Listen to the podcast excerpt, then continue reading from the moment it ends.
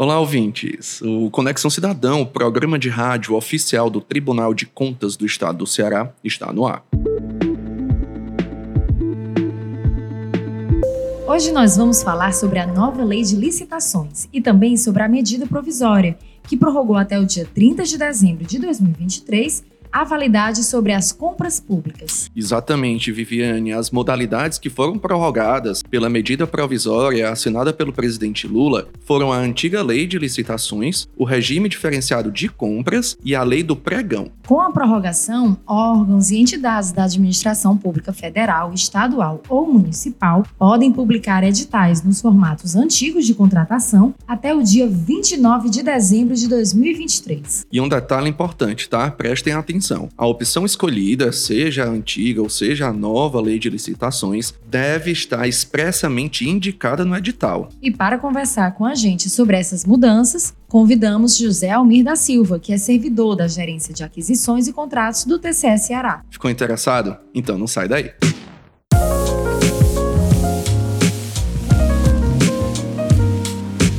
Olá, Almi, seja bem-vindo ao Conexão Cidadão. Sabemos que a nova lei de licitação já entrou em vigor, mas veio a medida provisória prorrogando o prazo de adaptação. Quais são os principais impactos dessas mudanças? A argumentação principal ela está voltada em função de uma adequação administrativa que é necessário que os órgãos públicos passem para a implantação da nova lei de licitações. E essa adequação eu poderia destacar que ela acontece tanto no âmbito da é, é, implantação de novos mecanismos de TI, por exemplo, como em relação aos quadros de pessoal dos órgãos públicos. Tá? É, e por conta disso, a gente percebeu que houve de fato uma influência muito forte, inclusive junto ao Congresso Nacional, a ponto de nós termos publicado no último dia 31 de março do corrente ano a MP 1167 que prorrogou a não a utilização da nova lei de licitações, até porque essa já está em vigor desde 1 de abril de 2021. Mas o que ficou prorrogado foi o período em que se pode utilizar os dois regimes, tá? Dentro dos processos de contratação, ficou prorrogado a utilização dos dois regimes até o final do ano de 2023. E Almi, ainda falando dessas alterações que aconteceram, quais são essas alterações que os gestores precisam ficar mais atentos? Bem, nós temos alterações voltadas é, para a, as modalidades de licitação, e aqui eu poderia destacar, por exemplo, no que diz respeito às modalidades de licitação, uma mudança muito significativa é em relação à inversão de fases do processo licitatório.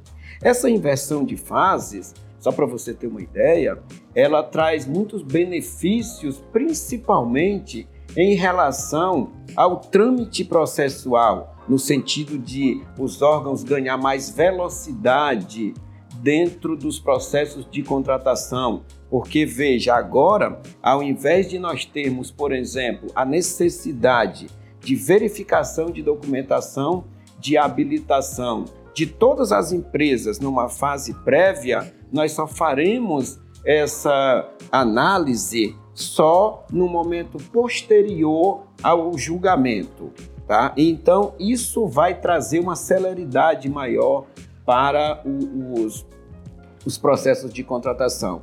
E esse é um dos temas que está sendo discutido durante a edição de 2023 do TCE Educ. Muito importante levar essa temática para a discussão com os gestores do interior cearense, né, Almir? Ora, não temos dúvida que com o papel educador do Tribunal de Contas, que já o faz é, através do, do Instituto Plácido Castelo, é, esse tema sendo levado para os municípios, como nós estaremos agora nos municípios de Sobral, é, Itapajé e Pentecoste, é, nós consideramos que os gestores que terão esse contato com essas capacitações, onde nós mostraremos não só a importância da utilização e da implantação da nova lei, mas como também serão abordados é, pontos que facilitarão a implantação, haja vista que nós já temos é, caminhos que facilitam a utilização de algumas ferramentas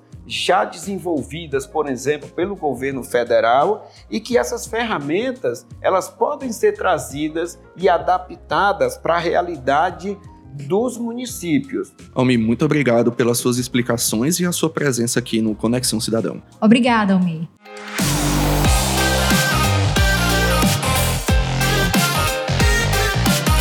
Ficamos por aqui, pessoal. Espero que tenham gostado do programa de hoje. Mande um e-mail para a gente com sugestão de tema ou alguma dúvida. O nosso e-mail é comunicação@tce.ce.gov.br, com a coordenação de Kelly de Castro e produção da Assessoria de Comunicação Social do TCE Ceará. Essa foi mais uma edição do Conexão Cidadão, programa de rádio oficial do TCE Ceará. Até o próximo episódio. Até lá.